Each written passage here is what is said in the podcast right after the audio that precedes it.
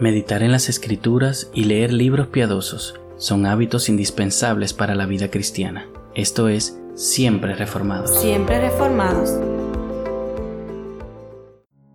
Bienvenido a nuestra primera reseña. Mi nombre es Ettore Jr. y hoy tengo el privilegio de compartir unos de mis libros favoritos. Los atributos de Dios, un libro de Arthur W. Pink. Primero te estaré presentando algunas características sobre el libro y su autor. Después hablaré acerca de la idea general del libro y algunas citas del mismo. Y para terminar, unas palabras finales de recomendación. Comencemos. El libro es corto, tiene unas 100 páginas más o menos y es fácil de leer. Cada atributo compone un capítulo el cual abarca de 3 a 4 páginas. Si aún no tienes un hábito de lectura desarrollado y deseas tenerlo, esta es una excelente opción, ya que es un buen libro para empezar. Ahora hablemos un poco acerca del autor. Arthur W. Pink, que pasó la presencia del Señor en 1952 a los 66 años de edad, nació en Inglaterra. Hacia 1908 predicó su primer sermón. Más tarde ejerció el ministerio en los Estados Unidos, en Canadá y Australia. En 1930 regresó a su país y dedicó el resto de su vida a predicar y enseñar por medio de la página impresa. Fue uno de los más prolíficos escritores cristianos del siglo XX.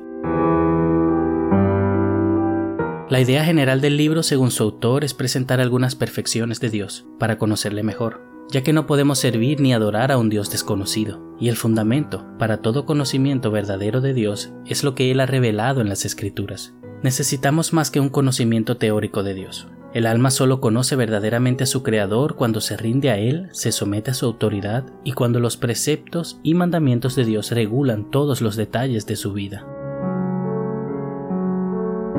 Permítame que te comparta algunas citas edificantes del libro. Abro comillas. Dios es el Altísimo, el Señor del cielo y de la tierra está infinitamente exaltado sobre la más eminente de las criaturas. Él es absolutamente independiente, ni está sujeto a nadie, ni es influido por nadie. Dios obra siempre y únicamente como gusta. Nadie puede frustrar ni impedir sus propósitos. Cierro comilla. Me encanta cómo esta cita define el significado de la soberanía de Dios y al meditar en esta me trae paz, gozo y descanso a mi alma. Cuando aprendo a ver todo a través de la soberanía de Dios, esto me permite descansar en aquel que tiene el poder de llevar a cabo sus planes y me hace ser más humilde en medio del sufrimiento en mi vida.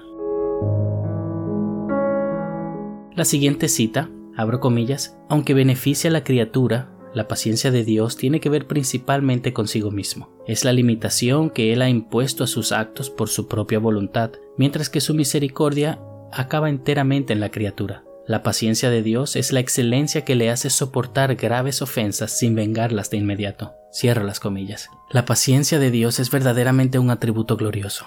Dios retiene su ira, por un lado por amor a sus criaturas y por otro lado para su propia gloria. Esto me lleva a reflexionar en ser más paciente con mi esposo, esposa, hijos, hermanos, familiares, amigos o mi jefe, ya que el único que tendría derecho a no tolerarme y darme lo que merezco al instante es Dios, y voluntariamente decide no hacerlo. Qué bueno y misericordioso es nuestro Señor.